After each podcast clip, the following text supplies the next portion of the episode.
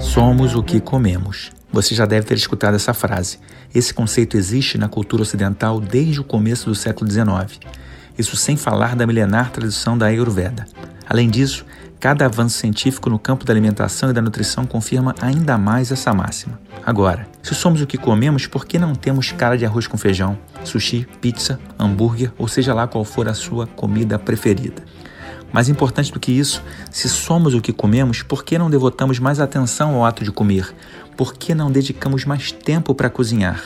Por que não prestamos mais atenção na hora de escolher o que a gente come? Se somos o que comemos, por que a gente não aprende nutrição na escola?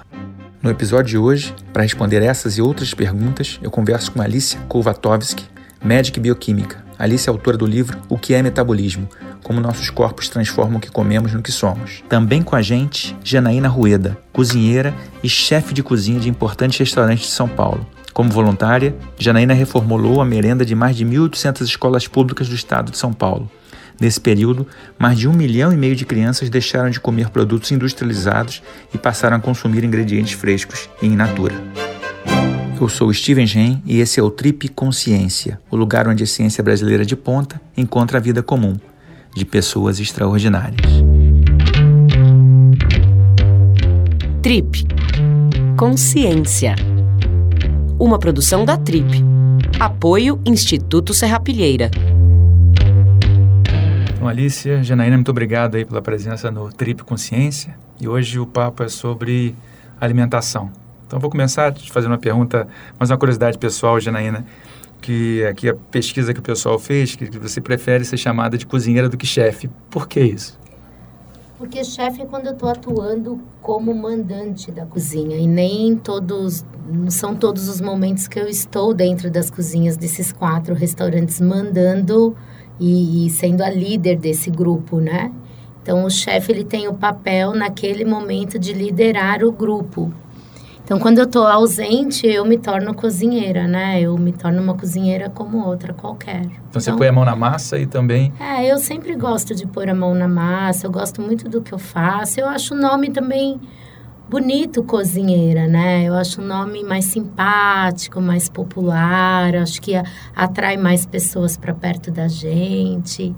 Então eu me identifico melhor com o cozinheiro, assim. E falando dos teus restaurantes, você tem o, o, bar da Dona Onça, né? Que é com você e teu marido Jefferson. Sim. Você tem o Hot Pork, que vende cachorro quente feito com ingredientes Sim, nobres. a gente faz tudo, é, lá dentro. Você tem a Casa do Porco, né? Que figura entre os principais restaurantes de São Paulo já há bastante tempo. Uhum. E você tem a sorveteria do centro, né? Tudo com o, o foco, digamos assim, na, na, na, carne de porco, né? E uma coisa que, que, que já... já chamou muita atenção nossa aqui é que você, além de, de ter essa, esse foco no, na carne de porco, você tem inclusive um sorvete de bacon que você é. serve com um porco a pururuca. Conta pra gente, de onde veio essa, essa ideia? É, na verdade, a, essa história do porco vem do meu marido, né? Ele que é o cozinheiro da Casa do Porco. E ele foi criado no interior de São Paulo, em São José do Rio Pardo. E lá a criação de porco é no quintal da casa dele. É, ele sempre teve o porco muito presente nas festas. O porco a paraguaia foi muito famoso lá, né? Nas festas de casamento, aniversário. Então, é um ingrediente que ele sempre teve muita afinidade. Ele era açougueiro também, antes de ser cozinheiro. Ele foi açougueiro dos 15 aos 17 anos. E sempre, de criança, tinha um sonho de ter uma sorveteria. E aí, por conta da casa do porco, e é interessante porque quando você grelha a carne de porco, ela, por conta da gordura, ela fica adocicada. Ela vira um caramelo, se você for com, com bastante carinho, né? E, e combina com, com sorvete, fica gostoso. E ele inventou isso e é o maior sucesso. Interessante. É, semana passada, no, no evento que teve lá no Rio, o Rio to See, eu conheci a Maria Ocarina, que é uma brasileira, que é diretora de uma empresa americana chama, que chama Memphis Meats. Uhum. Ela foi a primeira empresa que criou carne de laboratório. Né? Basicamente, o que ela faz é pegar um, uma biópsia de, de, de, de músculo de, de, porco, depois multiplicar essas células no laboratório, ela faz almôndega, faz hambúrguer. Tem uma outra empresa também em Londrina que é especializada em porco, Olha. que chama Higher Steaks. E eu queria saber você, como chefe, como cozinheira, como é que você vê o futuro do, do consumo de carne e se você acha que passa por essas é, alternativas de produção de carne que, de certa maneira, é, saem da questão da, da, da produção é, e do sacrifício animal e vão para o laboratório? Olha, eu na, na realidade eu sou aquariana, eu sempre penso no futuro, né? Eu não, não sou uma, uma mulher fechada para o futuro. Mas eu penso que há tanta coisa para se orientar e para educar as pessoas. Por exemplo, o não desperdício da carne, né? Quando você mata um animal, você deve comer todas as partes desse animal. O que acontece no mundo é que, tirando os países que passam muita fome, obviamente, tem países que não têm nenhuma carne para comer, é que as pessoas, por exemplo, no Brasil jogam muito alimento fora, né? É, eu penso que tudo bem, as experiências são super bem-vindas. Eu sou aquariana, eu adoro ver um futuro diferente mas eu também penso que educar as pessoas é uma fórmula da gente evitar é, tanto desperdício e não ter que ter uma carne feita em laboratório. E a questão do animal, né, de não sacrificar o, o animal, você tem outras formas de fazer isso. Por exemplo, não comer leitões novinhos e enjaulados em granjas, né, dessas grandes indústrias, já é uma boa forma de você ter um bem-estar animal. Então, a gente tem uma criação de porcos, eles são todos criados soltos, a alimentação deles é com soro de leite, verduras e tudo que tem ali que tem perto dos sítios, né, da onde a gente tem a criação, muitos até doam para a gente cenoura, beterraba, às vezes a mora pede a eles comem tudo, né? E eles não ficam comendo lama, nada disso, porque é um animal muito limpo. Se você colocar ele num ambiente limpo, né? E, e o, o, a água, né, o soro do leite vem de um laticínio ao lado. Então, quer dizer, não se joga nada fora nem das então, tudo é uma questão de sustentabilidade, né? Para você conseguir ter um bom equilíbrio. Alice, a gente está falando aqui de alimentação, né? Não dá para falar de alimentação sem falar de metabolismo, né? Você é um especialista em metabolismo, tem um livro sobre o tema, estuda o assunto. O que, que é metabolismo? É, é engraçado isso, né? Porque todo mundo fala de metabolismo, todo mundo culpa o metabolismo, fala assim, é, eu, eu engordo, não é porque eu como demais, é meu metabolismo, né? Ele é culpado. Mas poucas pessoas param para pensar o que, que é metabolismo, né? Metabolismo, na verdade, é um conjunto de reações químicas que acontecem dentro de qualquer ser vivo que transformam moléculas em outras moléculas. Né? E a gente está continuamente transformando moléculas. É por causa disso que a gente pode comer arroz e feijão a vida inteira e a gente nunca vai parecer nem com arroz nem com feijão. A gente está transformando arroz e feijão em moléculas do nosso corpo.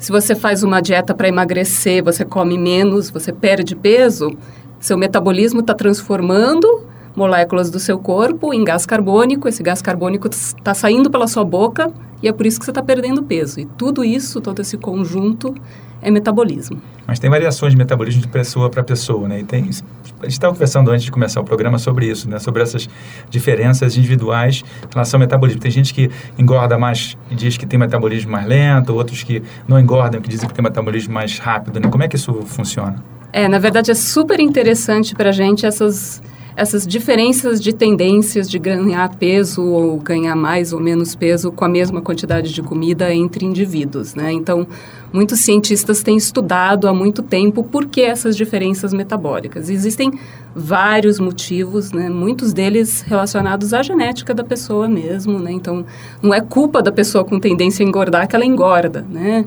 Realmente existe uma carga genética que propicia engordar. Na verdade, isso ajudou a gente por muitos anos, uh, durante toda a evolução, porque a gente tinha pouca comida e a gente tinha que correr atrás da comida. Né? Então, a pessoa que tinha tendência a engordar, que com pouca comida ganhava peso, tinha muito mais chance de sobreviver do que aquela pessoa que comia um monte e não tinha reserva depois. Né? 100 anos atrás, quando a gente começou a ter excesso de comida e começou a ter longevidade maior, virou uma desvantagem, né? A gente ah, tender a engordar. É, então a gente é evolutivamente é. programado para engordar mesmo, né? Essa é a dificuldade nossa hoje em dia. Mas o que é mais interessante é que uma das maiores diferenças entre o magro e o obeso é uma proteína, uma proteína de uma organela dentro da nossa célula chamada mitocôndria, que a gente estuda no laboratório. A mitocôndria é a bateria da célula. E essa proteína ela faz meio que um curto-circuito dessa bateria. Então ela não deixa a bateria funcionar tão bem. Então se você tem mais dessa atividade dessa proteína, você gera menos energia com a mesma quantidade de comida. Então você engorda menos. Se você tem menos dessa proteína, você engorda mais. E sabe quem tem menos dessa proteína? O porco. O Boa. porco, ele engorda com facilidade porque ele tem menos dessa proteína desacopladora que faz esse curto-circuito na bateria da mitocôndria. E por isso ele fica gordinho e por isso a gente gosta dele. Porque a gente foi geneticamente claro. programado para gostar de comida rica em caloria, com uma comida que tem bastante gordura, como a carne de porco. Hum. Você falou agora sobre geneticamente programado. Tem uns, traba uns trabalhos recentes que mostram que você tem essa programação genética, mas também tem uma programação que fosse uma memória ambiental herdada, né? Você tem, por exemplo, uh, pessoas que passaram fome ou que passaram por um momento de escassez muito grande, de, de alguma forma elas transmitem esse tipo de informação para o filho e para o neto. Então, mesmo em situações onde não há mais essa escassez, as pessoas acabam comendo mais Sim. e podem estar propensas à obesidade e Sim. à diabetes, né? Como é que é. essa, como é que isso funciona? É, isso, na verdade, chama epigenética. E é bem comprovado que isso existe, mas os mecanismos em que isso acontece a gente ainda está estudando. Isso, na verdade, é uma coisa que cientista passa muito tempo fazendo, como você bem sabe. Né? A gente quer entender mecanismo, a gente quer entender as moléculas que estão envolvidas nesse processo porque se a gente entende as moléculas, a gente consegue desenhar terapias e drogas, etc. Né? Enquanto a gente sabe que um fenômeno existe, mas não entende o mecanismo, é difícil a gente conseguir interferir nele. Então, esses mecanismos que levam a alterações epigenéticas, em, se o seu progenitor, se a sua mãe ou seu pai passou fome, ou se ele foi muito obeso, você tem mais tendência a ser obeso. Por que, que isso acontece, a gente ainda não entende muito bem. Mas é incrível, né? Que você incrível. tem a questão genética e epigenética, Super. que o ambiente vai influenciando a sua forma de agir, mesmo que isso tenha acontecido com teu pai ou com teu avô, ou tua mãe ou tua avó. É, e você sabe que tem criança que sofre preconceito na escola porque ela é mais gordinha e acha que aquela criança é porque ela come muita porcaria. E não é verdade muitas vezes. Às vezes é verdade, né? Acontece bastante, principalmente na periferia. Mas existe também o fator de criança comendo bem e sendo mais gordinha e sofrendo aí um, um bullying falando que ela come porcaria, que a mãe não cuida. Eu já vi isso acontecer. Bom, você puxou o assunto da escola, eu ia justamente perguntar isso agora. Você, além dos restaurantes, você tem, ou teve, né, um, um projeto muito interessante que chegou a, a, reformular o cardápio de mais de um milhão de crianças aqui em São Paulo, que é o Cozinheiros da Educação. Né? É. E pelo que a gente averigou, isso começou na Fundação Casa, né? Como é que foi essa história? É. Não, na verdade, a Fundação Casa era um amigo meu que trabalhava dentro da fundação, me fez um convite para ir um dia lá dar uma aula para os meninos da Fundação Casa. Acabou que eu fiquei um ano lá na, na fundação. Depois começaram a ter as rebeliões e tal, e a gente resolveu dar uma parada, mas eu, eu iria voltar foi quando surgiu o convite do, do ex-secretário da Educação, o Dr. Renato Nalini, e do chefe de gabinete dele, Wilson Levi, que eu já conhecia o Wilson do, da Associação do Parque Minhocão, ali do centro de São Paulo. E aí eles me procuraram só para eu dar uma olhada nos produtos, né, que, que eles tinham, para dar uma força, porque eles precisavam mudar a cara da merenda, eles queriam melhorar a merenda. Estava tendo uma grande pressão da sociedade com CPIs que tinham acontecido e tudo mais. E o Dr. Nalini era um, um, homem que trabalhava em frente ao bar da Dona Onça, no TJ, né? Um, um homem de bastante integridade, bastante honestidade. Aí eu falei, bom, talvez eu possa ajudar, né? Mas a, a intenção era só olhar mesmo, dar algum palpite e ir para o meu restaurante continuar a minha vida normalmente, né? E aí eu dei algumas sugestões para eles para que a merenda escolar fosse mais uma disciplina, né? Já que você tem que dar uma alimentação para aquelas pessoas, porque né, em quatro horas falam que ela não tem o que comer em casa, então que muitas vezes elas vão na escola comer essa comida. Então que aquilo torne-se mais um ponto de educação, né? Mais um, uma fórmula de educar. E eu, na minha cabeça, era tudo in natura, né? Tudo fresco já, tudo carne, arroz, uhum. feijão, uhum. salada. Na minha cabeça, a merenda escolar era isso. Já. Então, eu já estava com uma proposta de educação, de um cardápio para educar, para falar da imigração, para falar de geografia, de ciências, de matemática, para abranger outros assuntos.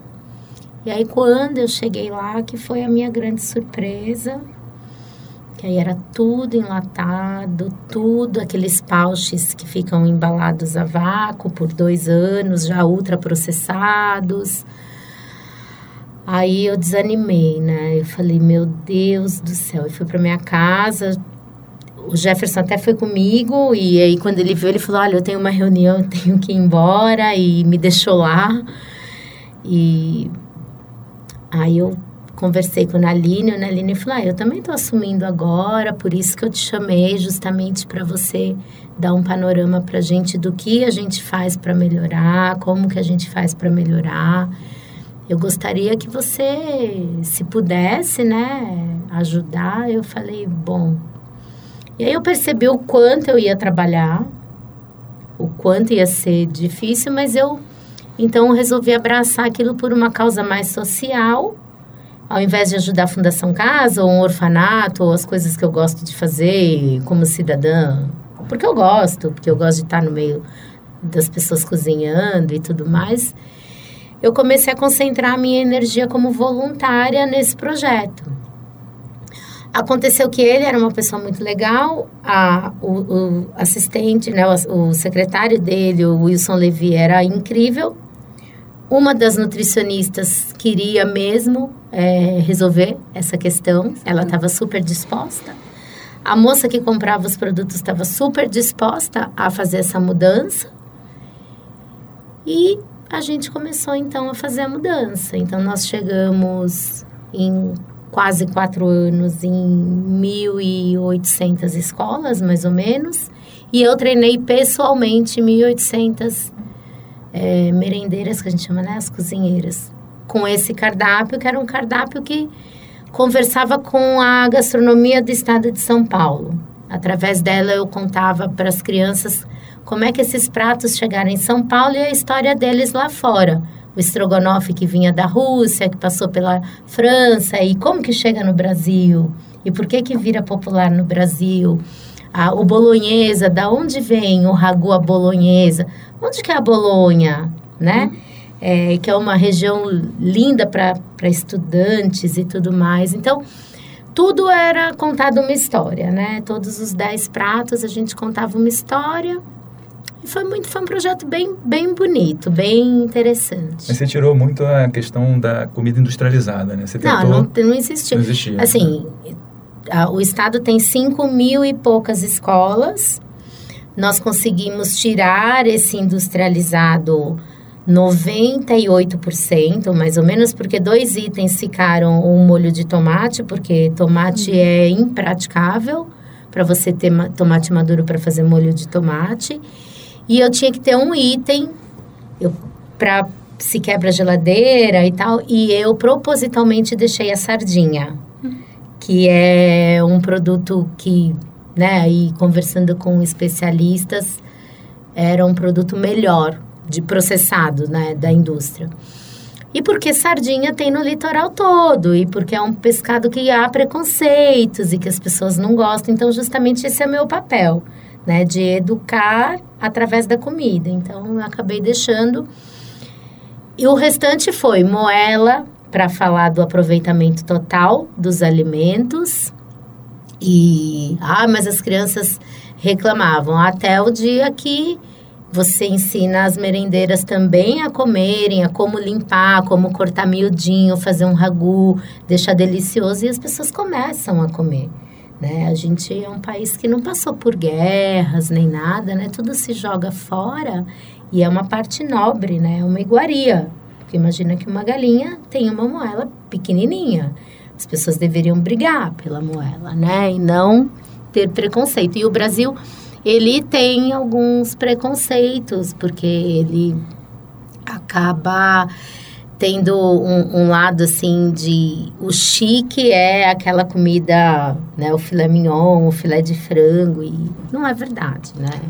Eu queria falar do ponto claro. de vista nutricional do que você fez, porque é fantástico uhum. isso, né? Você substituir o ultraprocessado pelo produto in natura, mas queria explicar cientificamente claro. isso, né?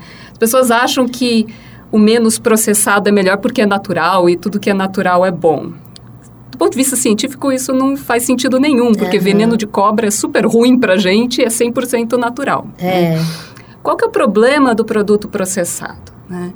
Produto processado tipicamente tem alto teor de duas coisas, três coisas, na verdade, que fazem ele durar mais tempo e também que fazem ele ser mais gostoso para o ser humano, que são sal, açúcar e gordura.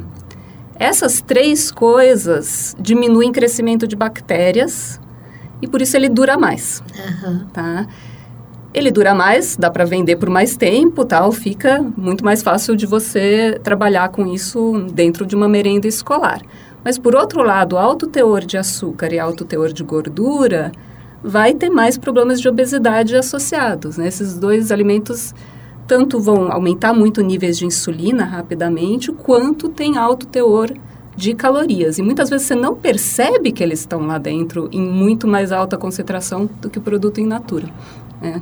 Fora isso, você também pode perder vários micronutrientes, né, vitaminas, etc., que degradam um produto ultraprocessado. Então, essa substituição é extremamente saudável. E ir para essa comida tradicional brasileira, do arroz feijão, uma fonte de carne, uma salada, é do ponto de vista nutricional muito balanceado. Tem carboidratos complexos, né, que é a maioria da fonte de calorias, tem uma quantidade de proteínas necessária para o crescimento de uma criança, tem verduras que vão trazer micronutrientes e fibras. Então, do ponto de vista nutricional, isso é perfeito. Ensinar a criança isso desde cedo é muito legal. Então, esse projeto, assim, perfeito do ponto de vista científico também, ah, não só social. Legal. Tem uma coisa interessante, você falou de produto processado, de bactéria, né? A gente sabe que no nosso corpo você tem uma coisa chamada microbiota, né? A gente tem quase um quilo e meio de bactéria aqui, mais ou menos o peso do cérebro em bactérias. Essas bactérias estão espalhadas pelo corpo, muitas delas estão no, no intestino e ajudam no metabolismo. Uhum. E tem, inclusive, um papel crucial na nossa tomada de decisão. Né? Você tem é, mudanças de comportamento baseadas nessa, nessa microbiota. Tá Isso agora... é novidade para mim. Não, é, fica aquela questão, quem controla quem, né? Se é a gente que, se, que controla o nosso corpo, se são esses trilhões de outros micro-organismos um que estão ligados ao, ao, nosso corpo. Então, Alice, se pudesse comentar um pouquinho da, dessa relação, né? Produto processado influenciando microbiota que vai alterar o metabolismo. Né? É, não só produto processado. Na verdade, nos últimos anos se descobriu que essa população de bactérias, né, dos nossos intestinos, na verdade, o que sai da gente, as fezes, é quase só bactéria, tá? Então, realmente tem muita bactéria lá dentro. É, essa população está muito envolvida e está muito correlacionada com tendências à obesidade e a outras doenças metabólicas. Então, se você olha para as bactérias no intestino de uma pessoa magra versus uma pessoa obesa, as populações são, são diferentes. Né? E com diferenças de alimentação, você muda, em parte, essas populações. Tá? Mas uma grande parte também é geneticamente determinado da sua tendência, essa microbiota, né? esse, esse conjunto de micro-organismos que você tem no seu trato gastrointestinal. É mais uma dessas coisas que a gente está tentando entender como que funciona, né? Então a gente agora está aprendendo que tipos de moléculas que essas bactérias liberam, que caem na nossa circulação sanguínea e têm efeitos metabólicos, né? A gente está tentando entender como dietas diferentes mudam essa microbiota para uma microbiota mais saudável, que faz a gente ser mais saudável, ou para uma microbiota menos saudável, né? Que tipo uh, de, de bactérias são melhores e piores e como que a gente consegue ter um impacto sobre isso, né? Legal. Então tem muitos estudos também sobre isso saindo. É mais um aspecto que regula o metabolismo, né? Às vezes quando sai uma coisa nova na literatura, só sai isso, né? E todo mundo fala, não, o microbiota vai resolver tudo. Não acho que vai resolver tudo, é mais um aspecto super importante de regulação de metabolismo, junto com o tipo de alimentação, junto com sua carga genética, junto com o seu ambiente e vários outros uh, conjuntos de coisas que afetam a gente. Queria puxar um pouquinho agora para um, um, outro trabalho teu que relaciona a alimentação com saúde do cérebro, né? Você tem um vídeo é, muito legal, né? com o Ignácio Amigo, que é bicho que come pouco perde menos célula do cérebro, né? Você podia contar um pouquinho desse teu trabalho, né? E da, da relação de restrição calórica com acidente vascular cerebral, Parkinson e Alzheimer, né? Então a gente estuda muito no laboratório restrição calórica. Restrição calórica eu tenho que deixar claro que não é ser ultra magro, tá? Restrição calórica é você diminuir o número de calorias versus o que você comeria sem controle nenhum de dieta. Então, você compara um animal de laboratório que come tudo o que ele quer e não faz exercício nenhum. Esse animal de laboratório é igual uma pessoa que comesse tudo o que ela quisesse e não faz exercício nenhum, fica obeso. Tá? Se você dá menos comida para esse animal, que a gente chama de restrição calórica, ele tem um peso normal e se sabe há muito tempo que ele vive muito mais. Né? Então, tem um aumento de longevidade e a mesma coisa que a gente sabe em pessoas: obesidade limita tempo de vida e principalmente limita qualidade de vida. Né? Obesidade está associada a várias doenças cerebrais. Então, aumenta o risco de Alzheimer, aumenta o risco de Parkinson, aumenta as lesões do derrame. O que é interessante é que a gente sabia disso, mas a gente não sabia o mecanismo em que isso acontecia. Então, isso volta para aquela história que a gente sempre quer saber mecanismo, né? Quais que são as moléculas envolvidas. Como essas três doenças do cérebro envolvem um tipo específico de morte do neurônio das células do cérebro, que chama citotoxicidade, a gente foi ver como que um animal magro e um animal obeso se comportam em termos desse tipo de perda de células do cérebro, em termos de perda por excitotoxicidade. E a gente viu que o animal magro é protegido mesmo contra esse tipo de lesão.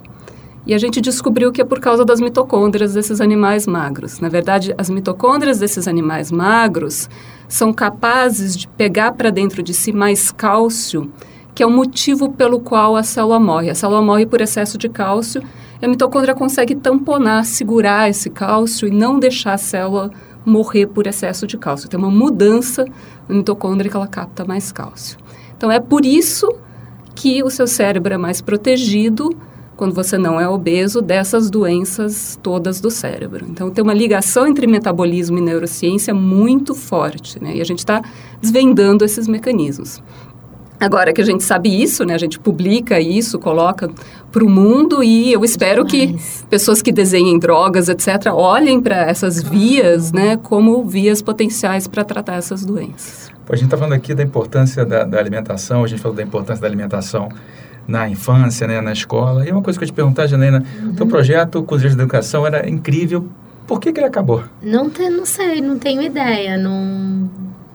É, é, antes, né, quando começou, alguns amigos e eles falavam para mim assim: nossa, isso vai durar um ano, dois anos, é, só para tapar a CPI, por isso que colocaram o Naline lá. E eu falei: imagina, você, você é um cidadão de bem, você sempre vai esperar que o próximo, o seu próximo, seja uma pessoa de bem e que tá tudo certo.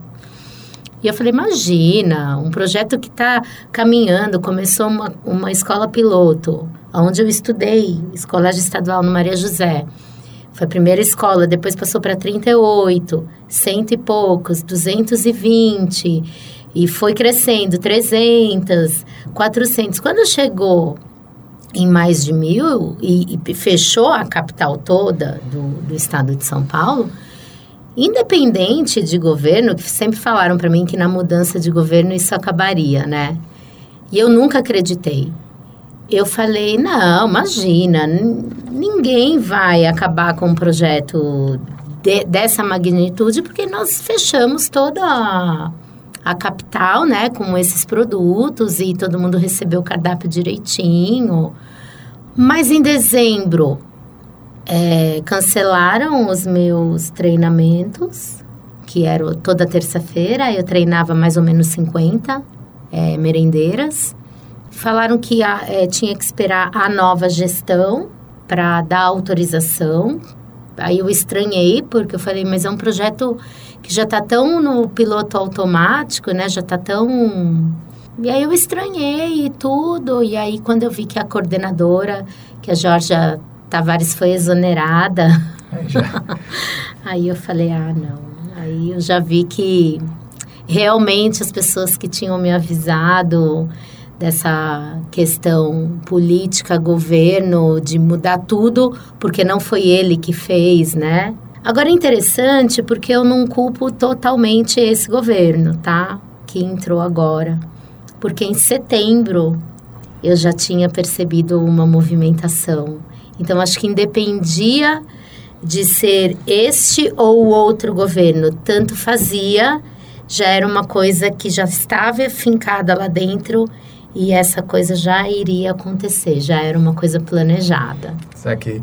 É. Vou aproveitar puxar um outro assunto contigo de novo, que é você participou do Masterchef da, da Band, né? Eu participei. Como é que você vê esse interesse das pessoas por reality sobre cozinha, né?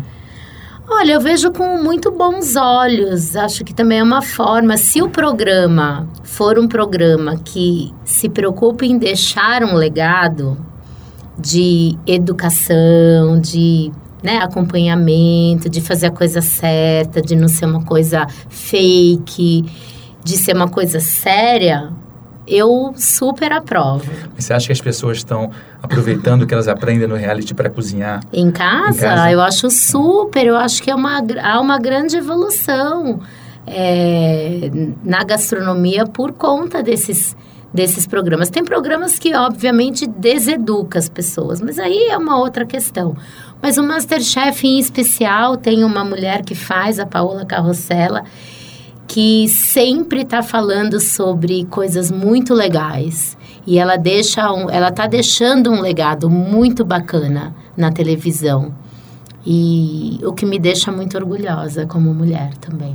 E você cozinha em casa? Você consegue com tanta com restaurante, Cozinho. com tudo, você consegue cozinhar em casa? Na minha casa é porque eu tenho tenho dois filhos, uhum. né? Eu sou uma cozinheira muito prática. E eu brinco que depois que a gente passa pela merenda escolar, a gente fica mais prática ainda. Porque tem uma multidão querendo comer e tem que sair de qualquer jeito, não pode queimar, não pode nada. Então você fica com uma experiência brilhante, porque cada intervalo são 500 crianças indo comer, então são panelas gigantes, né?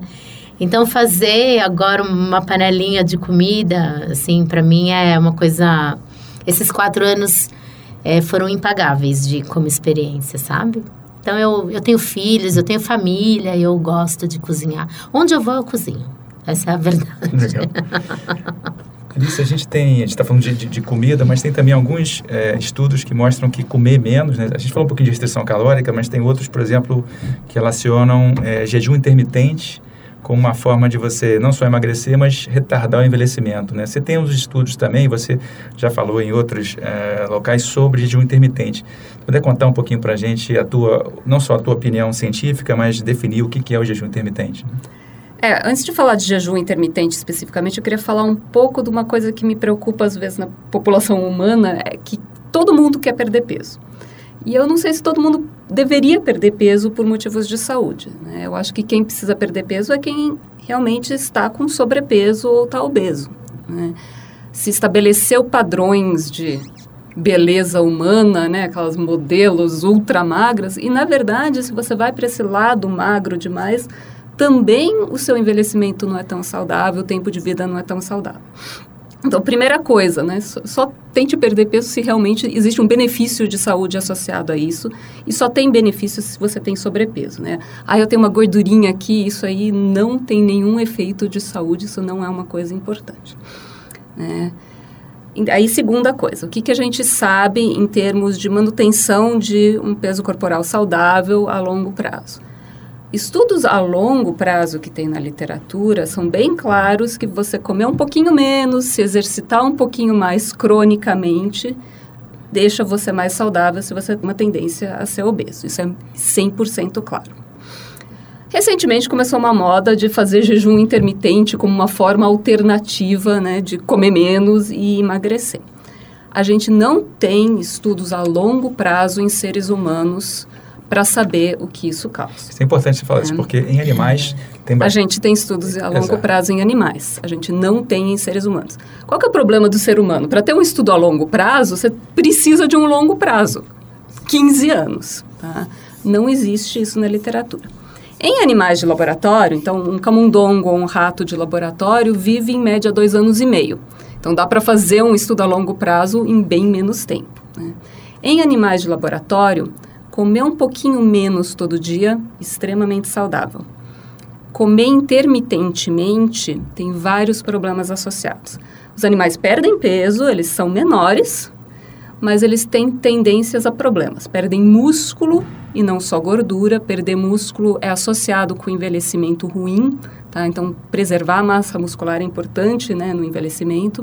E também a gente vê em animais de laboratório, a gente publicou trabalho sobre isso, que eles tendem a desenvolver diabetes. Então, é um animal menor, mas que fica diabético, por causa desse jejum intermitente. Né? Então, eu não faria se eu fosse um ser humano a gente não sabe em ser humano, tá? A gente não sabe se isso vai se traduzir, os tempos são diferentes de jejum, né? Tem, tem várias diferenças nesse sentido. Mas o que a gente sabe que é saudável no ser humano é comer um pouquinho menos sempre e não intermitente. Então, eu não arriscaria. Legal. Fora que socialmente eu acho complicado. Uhum. Isso é um fator muito importante, né? Comer é uma coisa social. Você senta à mesa para jantar com seus colegas. É um ritual né? importante, a Super né? importante, é. né? Exatamente, né? E o jejum intermitente tem alguns protocolos assim, ah, você tem que tomar café, almoçar e jantar dentro de seis horas do dia. Então, o cara, assim, ah, eu não posso jantar com você porque eu tive que jantar uma hora da tarde. né? Socialmente, você não consegue manter isso a longo prazo também, né? Então, não vai funcionar é. direito. Eu queria aproveitar, você já comentou um pouquinho no começo do nosso papo, mas tem um livro bem legal daquele Nick Lane, né, que é um bioquímico como você, um escritor britânico, e ele fala um livro basicamente sobre mitocôndrias, mas é um livro muito interessante, né? E, e o nome mitocôndria não é um nome, o pessoal lembra muito mais da época da, da escola de mitocôndria. Se você pudesse contar um pouquinho, você já falou um pouco, mas fala um pouquinho mais do, dessa estrutura, né? De, de como você acabou ficando fascinada por estudar as mitocôndrias. Né? É, o livro do Nick Lane chama Power, Sex and Suicide, né? Uh, e ele fala de várias funções mitocondriais mesmo, né? Power é fazer energia, né? O, o sexo ali é como que as mitocôndrias são divididas né, entre o sexo. Você recebe as suas mitocôndrias e o material genético dele da mãe e como que isso influencia né, a gente em termos de função. Mas a mitocôndria que vem sempre é da mãe, né? É, é. E tem alguns casos em que não, mas é. em geral é. E suicide é porque a mitocôndria controla o destino da célula, ela consegue matar a célula também. Né? Então, é, ela tem um, poder nesse sentido. Né? Eu comecei a estudar mitocôndrias quando eu era aluna de graduação, estava no primeiro ano de graduação e eu comecei a trabalhar em laboratório. Eu tinha um interesse em ciências mesmo com o professor Aníbal Versese, que eu acho que é o grande pai da mitocondriologia no Brasil, né? E ele estava estudando mitocôndrias de várias fontes diferentes em termos de função. Ele, inclusive, descreveu a segunda proteína desacopladora. Então, aquela proteína que a gente falou antes, né, que Do fazia porco. o curto-circuito da bateria da mitocôndria. Aquela que tem a ver com o porco? Isso, aquela que o porco não tem, por isso ele engorda. é, ele descreveu a segunda delas. Já se conhecia uma primeira que sabia-se que tinha em mamíferos e ele descreveu uma em planta. Planta e mamífero não tem nada a ver um com o outro, né? evolutivamente são muito separados. Quando você vê uma mesma proteína em organismos tão diferentes, é porque ela é muito antiga. E aí começaram a procurar mais e acharam mais um monte delas. Então ele realmente tem, tem achados muito importantes na área. Eu estava no laboratório quando saíram esses dados, né? E a gente vai estudando, vai crescendo no nosso conhecimento, né? Fiz doutorado também com ele, estudando como que mitocôndrias geram radicais livres e o que isso faz com as mitocôndrias. Mitocôndrias são a principal fonte de radicais livres dentro da gente, né? Isso pode ser bom, pode ser mal, é super normal. Uh, e depois eu fiz pós-doutorado, que todo cientista faz, né, nos Estados Unidos, estudando propriedades de mitocôndria e como protege o coração, como protege contra infarto. Deixa eu aproveitar, eu estava na Universidade de Virgínia tem duas semanas, onde a gente estava conversando justamente sobre uma ideia que, que para mim pareceu uma, uma, novidade, uma coisa incrível, que é você usar a mitocôndria para proteger ou para tentar é, diminuir o impacto negativo de um infarto. Né? A ideia é você pegar, por exemplo, um, uma biópsia da perna, tirar as células tirar das células a mitocôndria, as mitocôndrias, e depois transplantar para o coração. Isso aí, quer dizer, você está tirando uma organela de dentro de uma célula, depois ela vai para um outro tecido do corpo e restaura aquilo, né? É, é uma ideia nova essa de, de transplantar mitocôndrias. Ela é inspirada na natureza, né? Tem alguns dados anteriores de que uma célula pode doar suas mitocôndrias para outra quando elas estão encostadas, né? Uh, eu acho que é uma ideia que ainda precisa ser provada no tempo. Agora, que mitocôndrias são super importantes no infarto, isso ninguém tem dúvida. Na verdade, muito da lesão do infarto cardíaco é porque a mitocôndria fica lesada, por radicais livres, inclusive da mitocôndria, e aí não consegue gerar energia suficiente para o tecido conseguir se manter vivo. Né? Para a gente se manter vivo, a gente tem que ter energia. A gente faz energia nas mitocôndrias. Então, tem, tem muita coisa sendo estudada nesse sentido. Como proteger as mitocôndrias nessa situação. Legal. Está chegando aqui no, no final do, do, programa e tem uma pergunta que eu estou fazendo para todos os, os, convidados. Né? E a pergunta é, qual é a sua dica para tornar a ciência mais popular? Então, vamos começar com, com Janaína. Bom, eu, hoje para mim já foi um grande aprendizado, né? Eu sou uma menina que trabalho desde muito cedo desde os 14 anos, desde os 12, na verdade. E eu parei na sétima série. E depois eu fiz um supletivo rápido porque eu trabalhava muito. Então, a rádio, a televisão, esses encontros, esses bate-papos, eu gosto muito dessa, desse formato redondo de estudo. Eu também parei de estudar porque eu não conseguia ficar naquela sala de aula convencional, eu era muito enriqueta. E esse tipo de bate-papo, de roda, que é o que eu faço quando eu estou me apresentando, ou quando eu estou é, ensinando as pessoas a cozinharem ou falando de gastronomia, é sempre em roda. E eu acho que primordial é as pessoas se sentarem sempre à volta e agregar como não sendo um, um assunto um bicho de sete uhum. cabeças, né? Foi incrível essa aula que eu tive com você hoje, Alice. Um prazer. Obrigada. Te obrigada. conhecer. Foi muito legal.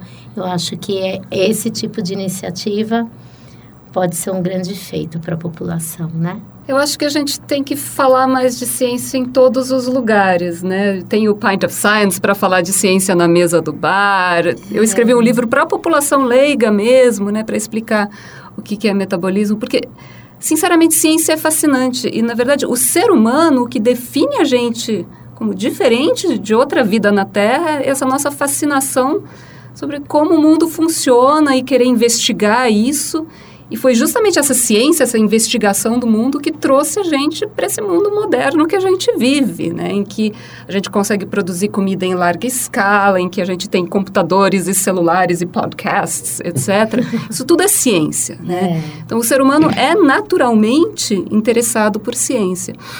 E a gente precisa falar mais disso e trazer mais interesse das pessoas em discutir ciência, né? em debater ciência, em, em saber das coisas que estão acontecendo. Desde a escola, onde também a gente precisa introduzir mais ciência. Super. E é legal que você introduziu a ciência junto com a alimentação. Isso também é, é muito legal, né? Mas também em todos os níveis. E eu acho que é aí que você faz isso, né, Stevens? Você faz um monte de divulgação científica e a gente realmente está precisando de mais disso. O que eu acho legal é que eu estou vendo um grupo cada vez maior inclusive de pessoas muito jovens dedicadas à divulgação científica e trazendo esse interesse. Então, o número de canais na internet, de grupos, de atividades tem crescido muito. Isso me traz esperança. Legal. Eu lembro que quem quiser conhecer mais o trabalho da Janaína, do marido dela, o Jefferson, né, podem procurar o Bar da Dona Onça, o restaurante A Casa do Porco, Hot Pork, a sorveteria do centro.